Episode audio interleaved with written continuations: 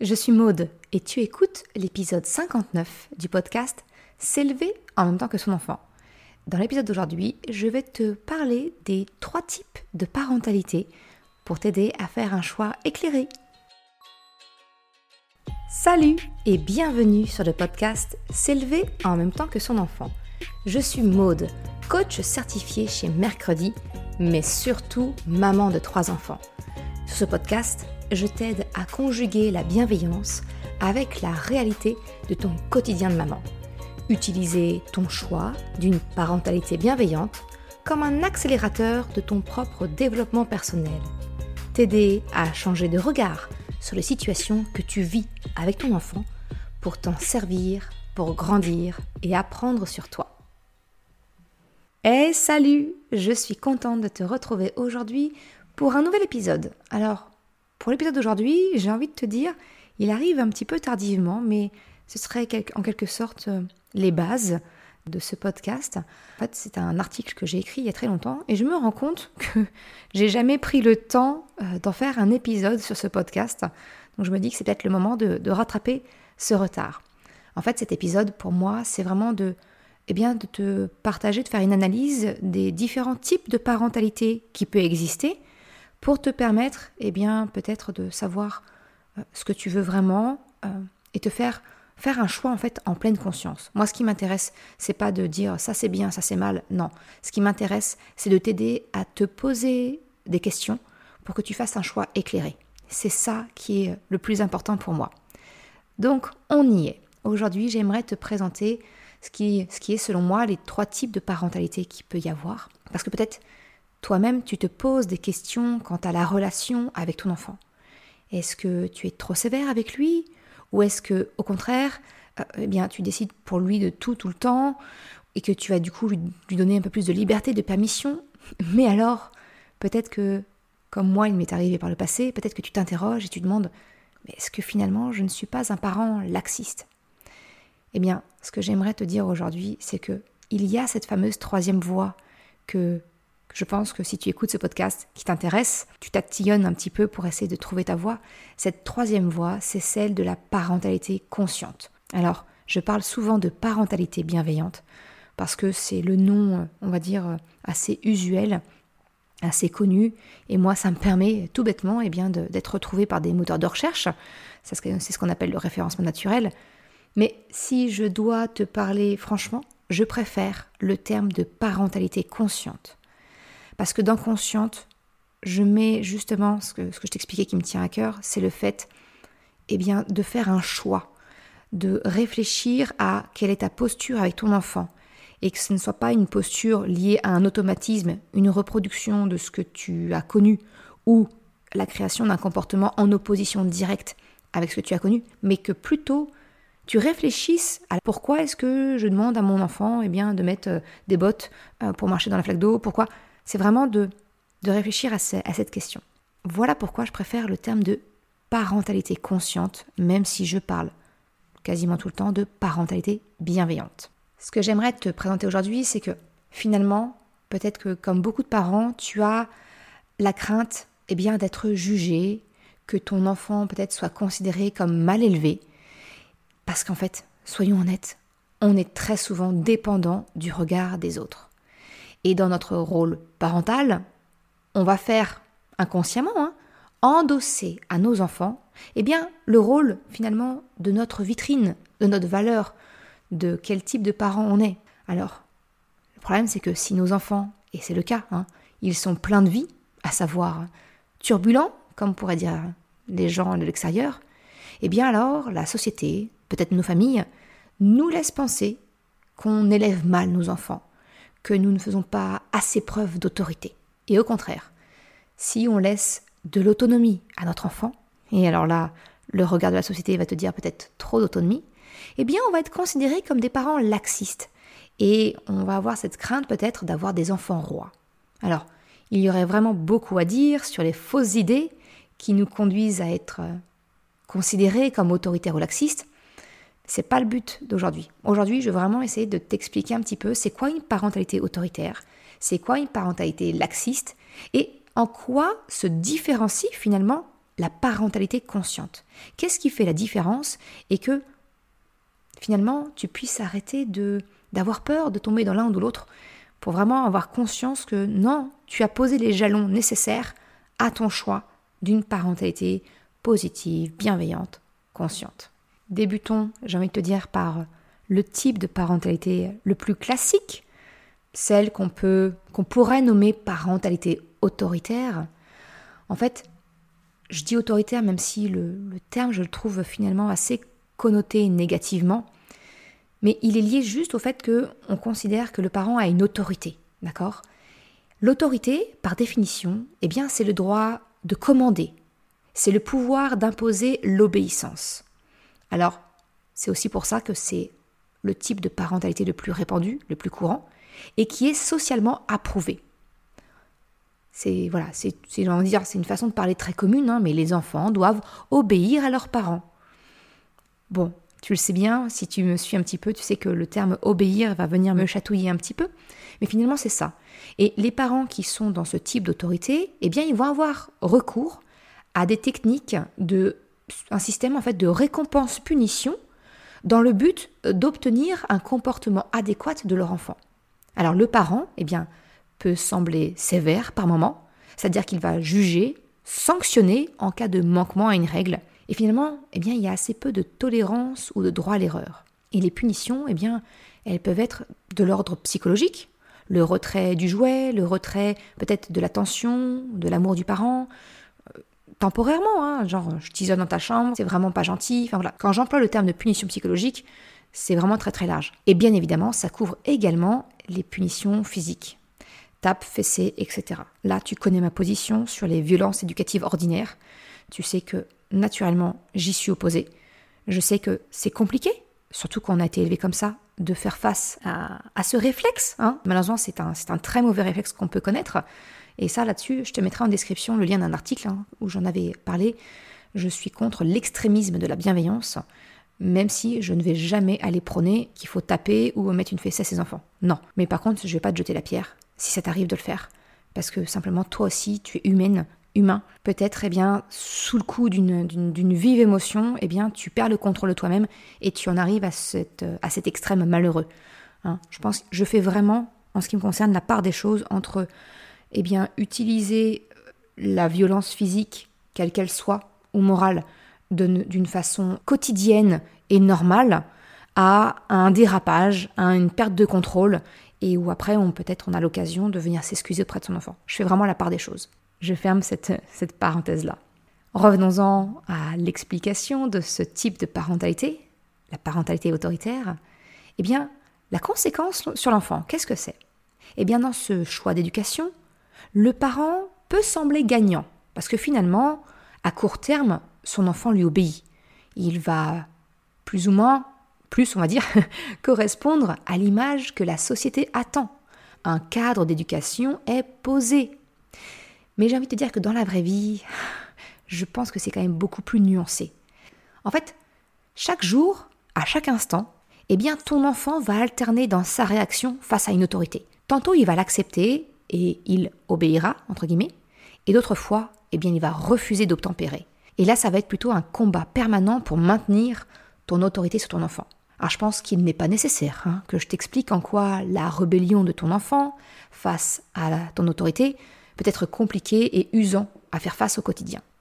Tout parent le vit un jour ou l'autre, hein, quel que soit notre choix de parentalité, on connaît très bien l'opposition.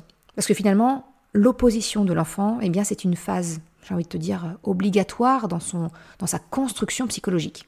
Mais si on creuse un peu la question concernant l'autre réaction possible, celle de l'obéissance tant souhaitée, eh bien en réalité, ce n'est pas tant de l'obéissance que de la soumission. Et alors, il t'est peut-être moins évident de comprendre pourquoi cette obéissance n'est pas si bénéfique qu'elle ne semble l'être. Parce que finalement, c'est pourtant ça la quête du Graal parental, non? Que notre enfant soit obéissant. Un enfant qui obéit, c'est quand même beaucoup plus facile et agréable à vivre. Le jugement extérieur, le regard des autres est positif sur nous, notre enfant et l'éducation qu'on lui donne. Notre enfant est considéré comme bien élevé. il répond à la norme sociétale. Bingo, j'ai envie de te dire. Bon, oui, je forcie volontairement le trait, hein. je ne suis pas très objective, tu le sais. Mais en réalité, il faut l'avouer, c'est quand même une source de satisfaction pour nous les parents. Sauf que cela se fait au détriment de ton enfant. Parce qu'en lui apprenant à obéir, eh bien finalement tu lui apprends en réalité à se soumettre. Se soumettre à ton autorité, à ta position de dominant dans la relation parent-enfant.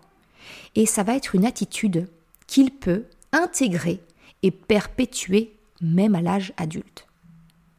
Est-ce que c'est vraiment finalement ce qu'un parent souhaite pour son enfant?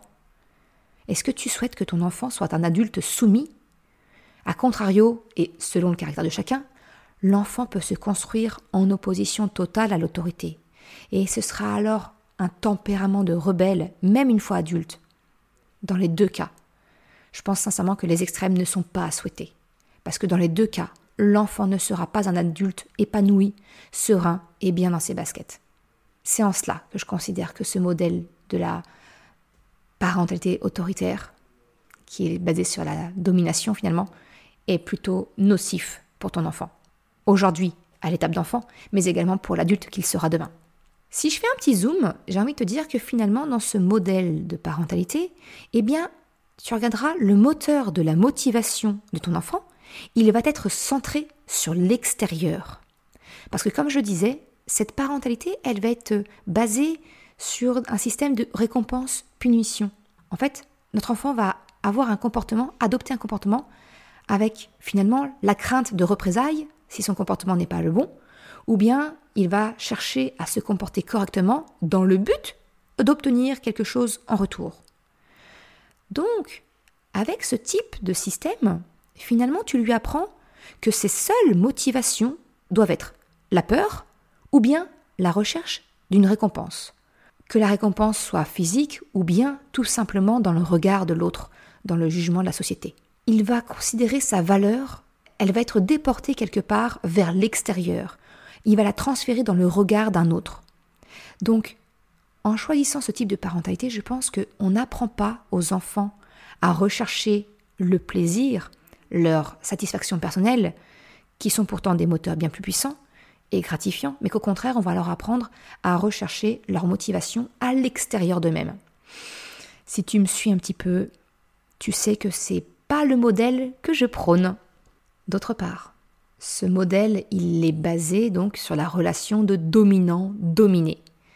La relation construite avec ton enfant, c'est finalement que tu montres à ton enfant que la plus tendre et profonde des relations, une relation qui est basée sur l'amour entre un parent et un enfant, eh bien que finalement, en réalité, c'est une relation où l'un des deux domine l'autre. Et ça, ça peut avoir comme conséquence immédiate et naturelle pour ton enfant, hein, eh bien de chercher lui aussi à construire une relation de dominant-dominé dans une autre sphère de sa vie, que ce soit à l'école, dans sa fratrie peut-être, ou avec un animal de compagnie, peu importe.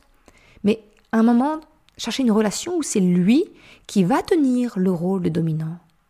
Et là, moi, je pense sincèrement que c'est une graine semée qui peut conduire, dans des cas extrêmes, à une forme de harcèlement scolaire.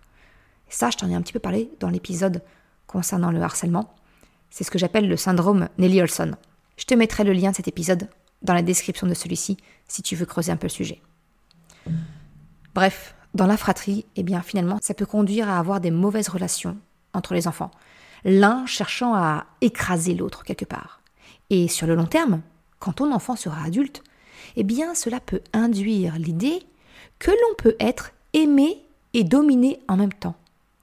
Et donc, potentiellement, conduire à des situations de vie, de couple, où l'on accepte d'être rabaissé, humilié, voire frappé dans les cas extrêmes. Et ça, je ne pense pas m'avancer en affirmant qu'aucun parent ne souhaite cela pour son enfant. Alors oui, tu vas dire un mot de tu forcis vraiment le trait, je peux te paraître extrémiste, mais encore une fois, je suis là juste pour que tu te poses des questions et je voudrais te conduire à réaliser que l'enfance, c'est pour moi le terreau de l'adulte que ton enfant deviendra. Il y a plein de graines différentes qui peuvent y être semées. Et selon sa personnalité, sa façon de réagir et d'assimiler certaines situations, certains comportements, eh bien son cerveau va créer des automatismes qui ne seront pas toujours bénéfiques pour lui. Juste parce qu'il aura assimilé, par exemple, eh bien que l'on peut être frappé par une personne qui vous aime. Alors, euh, sur une note un peu plus joviale, si on dresse le bilan des avantages et inconvénients de la parentalité autoritaire, eh bien en avantage, clairement, on peut dire que l'enfant grandit avec un cadre éducatif qui est nécessaire à son plein épanouissement. À court terme, moyen terme même, pour le parent, c'est quand même plus simple parce que l'enfant va se plier à des règles et va paraître plus apte à vivre en société, on va dire. Mais en inconvénient, tu l'auras compris, l'enfant va grandir avec pour modèle de relation humaine une image de dominant-dominé. L'enfant va également se construire avec pour moteur eh bien, la recherche de l'approbation extérieure ou la peur de représailles. Et puis, également, les erreurs ou les bêtises hein, ne vont pas être considérées comme des sources d'expérience pour apprendre à faire correctement, mais elles seront plutôt réprimandées et punies. Et sur le long terme, ça, ça peut induire à une perte de confiance en soi. Et j'ai envie de te dire que la confiance en soi, c'est plutôt le mal du siècle, selon moi. Voilà pour euh, le petit, euh, le petit débrief de la première type de parentalité. Selon comment tu as été élevé, selon voilà euh, certaines choses que tu veux reproduire au nom de ton éducation, eh bien il y a des parents qui vont se construire en opposition totale à ce modèle. Donc c'est une forme de rébellion, j'ai envie de te dire, et qui vont au contraire décider eh bien de laisser toute la liberté à leur enfant. C'est ce qu'on appelle la parentalité laxiste. Pour moi, ça c'est l'autre extrémité de la parentalité. Alors ok, c'est un thème qui va faire peur. Hein. Il est plutôt pointé du doigt aujourd'hui. Il est connoté très négativement parce que au contraire, un enfant doit ne pas bouger, être sage, pas faire trop de bruit, être obéissant. Et là, ça va pas être le cas avec un enfant qui est élevé dans le laxisme. Et c'est souvent ce qu'on va remonter, que cet enfant n'a pas de cadre, que les parents sont démissionnaires, qu'ils sont trop laxistes, c'est un enfant roi, etc. Mais le problème avec la parentalité laxiste, finalement, c'est que cette totale liberté va aller de pair finalement avec l'absence d'un cadre éducatif. Trop de liberté, j'ai envie de te dire, tue la liberté. Les conséquences sur l'enfant, eh bien, à court terme, on peut de l'extérieur avoir l'impression que l'enfant semble gagnant par rapport aux parents. Hein. il est qualifié d'enfant roi, c'est bien pour cette raison-là, parce qu'il est libre de décider et les parents vont un peu être soumis à ses désirs et ses volontés. Mais j'ai envie de te dire qu'en réalité, l'enfant n'est pas du tout gagnant. Parce qu'il ne grandit pas avec des limites claires. Il n'est pas guidé. En fait, c'est un leurre de croire que l'enfant puisse être gagnant dans ce type de parentalité. Alors, souhaiter accompagner son enfant sans faire preuve de domination, c'est louable. Mais ça ne veut pas dire devoir tout lui passer, céder à ses moindres besoins et ses envies. Tu le sais, je prône la recherche du compromis en permanence. Et donc ça, c'est en opposition avec une parentalité laxiste. Lorsque l'enfant grandit sans repère, sans ligne directrice, pour l'aider dans le monde qui l'entoure, eh bien il est livré à lui-même. Et ça, finalement, ça peut avoir un côté assez impressionnant et effrayant. Et ça peut conduire l'enfant à adopter une posture d'apeurement lorsqu'il sort de sa bulle parentale. Ou à l'inverse, ça pourra peut-être donner à un enfant qui n'a absolument aucun repère, qui n'aura pas les clés pour s'adapter, savoir se positionner dans la société qui l'entoure. Mais encore une fois, faisons un petit bilan des avantages et inconvénients de ce type de parentalité. L'avantage principal, on est d'accord, l'enfant grandit avec une forme d'autonomie qui lui permet vraiment d'être lui-même, d'exprimer complètement sa personnalité. Mais les inconvénients, je viens de te le dire, c'est que finalement, l'enfant n'est pas accompagné dans le monde dans lequel il vit. Il est livré à lui-même. Et il doit apprendre à déchiffrer les codes sociétaux par lui-même, s'il le peut. Et en conséquence, eh bien, l'enfant peut avoir des difficultés à s'adapter à la société. Soit il pourrait être craintif du monde qui l'entoure, soit il va être en décalage total. Mais la bonne nouvelle, c'est qu'il n'y a pas que ces deux options qui s'offrent à nous en tant que parents pour accompagner nos enfants dans la vie. Ces deux, ce que je viens de te présenter, le modèle autoritaire et le modèle laxiste, ce sont finalement des, extrêmes, deux extrémités d'une ligne et moi, ce que je te propose, eh bien, c'est une troisième voie, celle de la parentalité consciente, qui est finalement un compromis, encore et toujours, qui va être un compromis finalement entre la parentalité autoritaire et la parentalité laxiste. Ça va permettre de conjuguer les bénéfices de l'un avec les bénéfices de l'autre pour s'approcher de ce qui me semble, en tout cas, le plus profitable pour nos enfants, la relation qu'on a avec eux et la construction de cette relation. La parentalité consciente. Alors, avant de rentrer dans le vif du sujet, soyons clairs. Tu le sais, je le répète souvent, mais pour moi, la parentalité consciente, ça ne veut pas dire être un parent parfait. C'est un mythe, c'est une chimère dans laquelle tu pourrais courir, t'essouffler et te perdre. Sans parler du fait que tu présenteras une image fausse à ton enfant, tu placeras la barrière bien trop haute pour lui. Sincèrement, oublie ça. Et si tu as besoin, j'ai envie de te dire, réécoute les autres épisodes du podcast. J'explique vraiment en quoi je prône d'être une maman ou un parent parfaitement imparfait. C'est vraiment ce que je te, je te conseille de viser. C'est un équilibre à essayer de, de trouver. Alors la parentalité consciente, positive, bienveillante, empathique, quel que soit le mot finalement qu'on met derrière, eh bien c'est un choix d'une parentalité qui pose un cadre pour accompagner ton enfant, l'aider à grandir, tout en prenant en compte son besoin d'autonomie, va respecter son rythme, son stade de développement. C'est une relation d'égal à égal, où l'adulte se place comme un accompagnant de l'enfant dans ses expériences.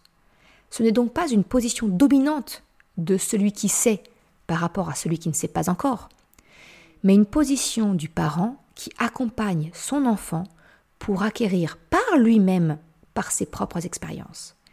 Et quand je dis expérience, j'entends également tout ce qu'on peut appeler derrière le mot bêtise. Par exemple, renverser son verre ou quoi que ce soit, ce n'est pas une bêtise ou une inattention, c'est une expérience, une occasion que ton enfant a de comprendre ce que ce comportement induit. Il apprend que ce comportement est à modifier s'il veut éviter par exemple de renverser l'objet. La position du parent accompagnateur n'est pas de juger, mais de décrire. Si je reprends mon exemple du verre renversé, ça pourrait donner Zut, le verre est renversé, il y a de l'eau partout. Qu'est-ce qu'on peut faire pour réparer ça? Tu peux alors proposer à ton enfant, peut-être, de prendre l'éponge pour essuyer, par exemple. L'important, et quel que soit l'âge de ton enfant, c'est de l'impliquer dans le processus. Ton enfant se sent alors en confiance. Il ne craint pas de se faire gronder, entre guillemets, mais il apprend de ce qu'il ne faut pas faire et que comment réagir si cela arrive. Finalement, c'est toujours une expérience positive pour lui. Mais attention, je sais que les détracteurs euh, de, de la parentalité consciente disent non mais c'est une parentalité bisounours. Mais non, pas du tout. C'est pas un monde où tout est rose et rempli de oh zut alors. Non. Si quelque chose te met en colère, eh bien ta colère est tout à fait légitime. Tu peux la montrer à ton enfant. Tu peux montrer comment toi tu gères cette colère, comment tu la vis, comment tu la fais passer, comment tu l'exprimes de manière acceptable. Finalement, c'est ça le plus important pour moi, c'est de montrer la vraie vie à nos enfants c'est pas une question de tout minimiser. Non, tu es humaine, tu es humain. Toi aussi, tu peux te faire déborder par les émotions. Mais c'est justement grâce à toi, comment tu vis tes propres émotions, que ton enfant va apprendre à vivre les siennes. Et si tu veux aller plus loin là-dessus, et si tu ne l'as pas encore fait, je te recommande de télécharger mon guide gratuit sur les émotions, la boussole des émotions. Et alors au moment où j'enregistre cet épisode, ce n'est pas encore sorti, mais tu trouveras un lien en description où je te propose une formation qui va bientôt sortir, où je te donne tout ce que je sais concernant les émotions, comment faire pour mieux les vivre, comment faire pour mieux les accompagner, que ce soit chez toi ou chez ton enfant. Bref, tout ça, c'est en description de l'épisode. Revenons-en au sujet du jour. Regardons un petit peu les conséquences que ce choix de parentalité peut avoir sur l'enfant. Finalement, comme je te le disais, c'est une relation de gagnant-gagnant pour chacun. C'est une relation égalitaire. Elle est basée finalement sur la recherche de la coopération de ton enfant. Il va grandir avec des limites, des règles de vie.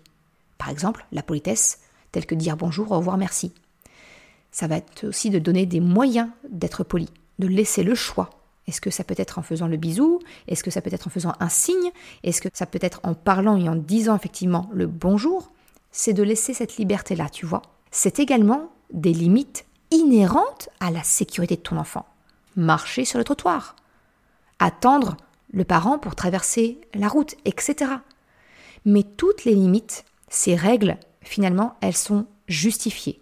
Elles sont objectives et non pas arbitraires parce que tu l'as décidé en tant qu'adulte. En fait, c'est finalement de t'adresser à ton enfant comme tu le ferais avec un autre adulte, comme tu le ferais peut-être avec une amie ou un ami que tu aides à progresser. Ça ne te viendrait certainement pas à l'esprit de donner des ordres à une amie et de t'attendre à ce qu'elle t'obéisse. Tu lui demanderais naturellement son aide en lui expliquant pourquoi. Alors j'ai envie de te dire, pourquoi ne pas le faire avec ton enfant? Parce que c'est finalement ça, on recherche la coopération de nos enfants. Et cette coopération, elle intervient dès lors que l'on explique le pourquoi, dès lors que l'on co-construit les règles avec les enfants. Alors de la même façon qu'on l'a fait pour les autres types de parentalité, les avantages et inconvénients de la parentalité consciente. On va commencer par les inconvénients. Eh bien, c'est vrai que adopter une parentalité positive, bienveillante, eh bien, ça va sûrement te demander beaucoup de ressources en tant que parent. Ça va te demander de remettre en question tes habitudes, ta façon de réagir, de t'adresser à ton enfant.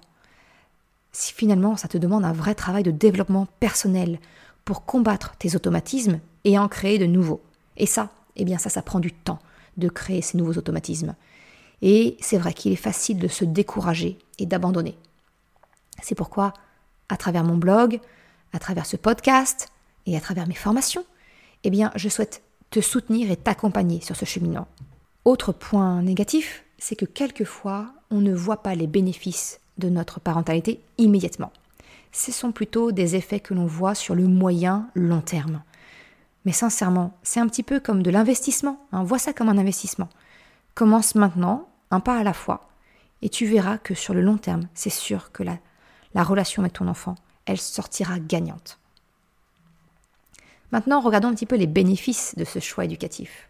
Mais j'ai envie de te dire, le plus naturel, c'est que tu crées une relation de confiance solide et forte avec ton enfant, qui va justement donc être basée sur la coopération. Ton enfant ne va pas se sentir contraint, jugé, mais au contraire, il va se sentir soutenu, entendu, quelles que soient les circonstances. Il ne va pas craindre ta réaction.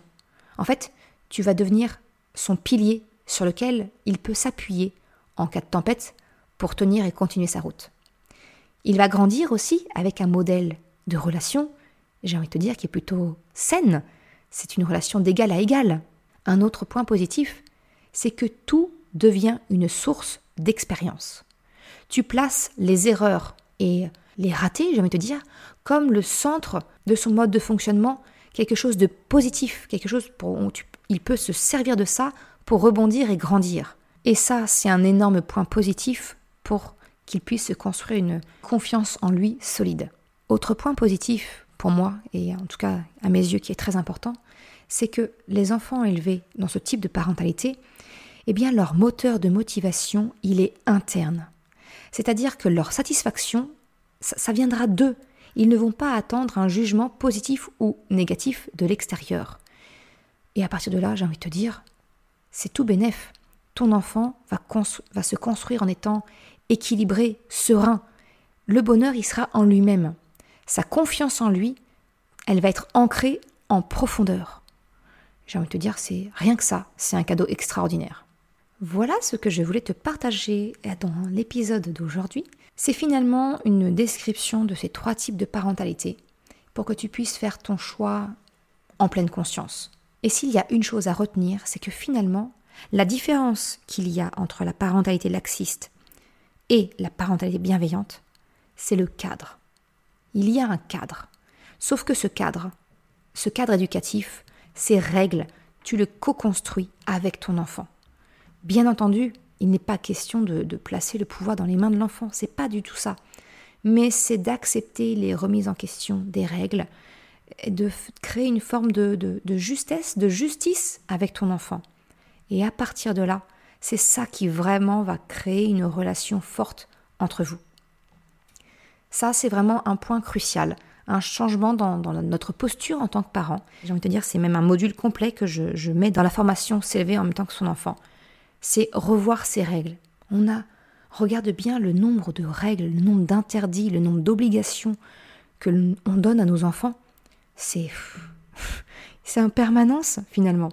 Alors que d'en faire peut-être moins de règles, ou alors que ces règles soient négociées quelque part, en recherchant un compromis entre le besoin de ton enfant et le tien, eh bien ça permet d'obtenir la pleine adhésion de ton enfant, sans parler du fait que ça vient nourrir la relation de confiance qu'il y a entre vous. Voilà ce que je voulais te partager dans l'épisode d'aujourd'hui. Merci d'avoir écouté cet épisode jusqu'à la fin. Tu retrouveras les liens mentionnés en description de l'épisode ou bien dans sa retranscription sur le site mercredi.com. Si tu as aimé cet épisode, s'il t'a été utile, je t'invite à le partager, à en parler autour de toi. Ou, si le cœur t'en dit, de me laisser un commentaire et une note de 5 étoiles sur Apple Podcast ou Spotify. Cela me permet de faire connaître le podcast et m'encourage à progresser. Un grand merci à celles et ceux qui prennent le temps de le faire ou de m'envoyer un message privé si leur plateforme d'écoute ne le permet pas. Je te souhaite une excellente journée, après-midi, soirée, quel que soit le moment où tu écoutes et je te dis à la semaine prochaine pour un nouvel épisode. Ciao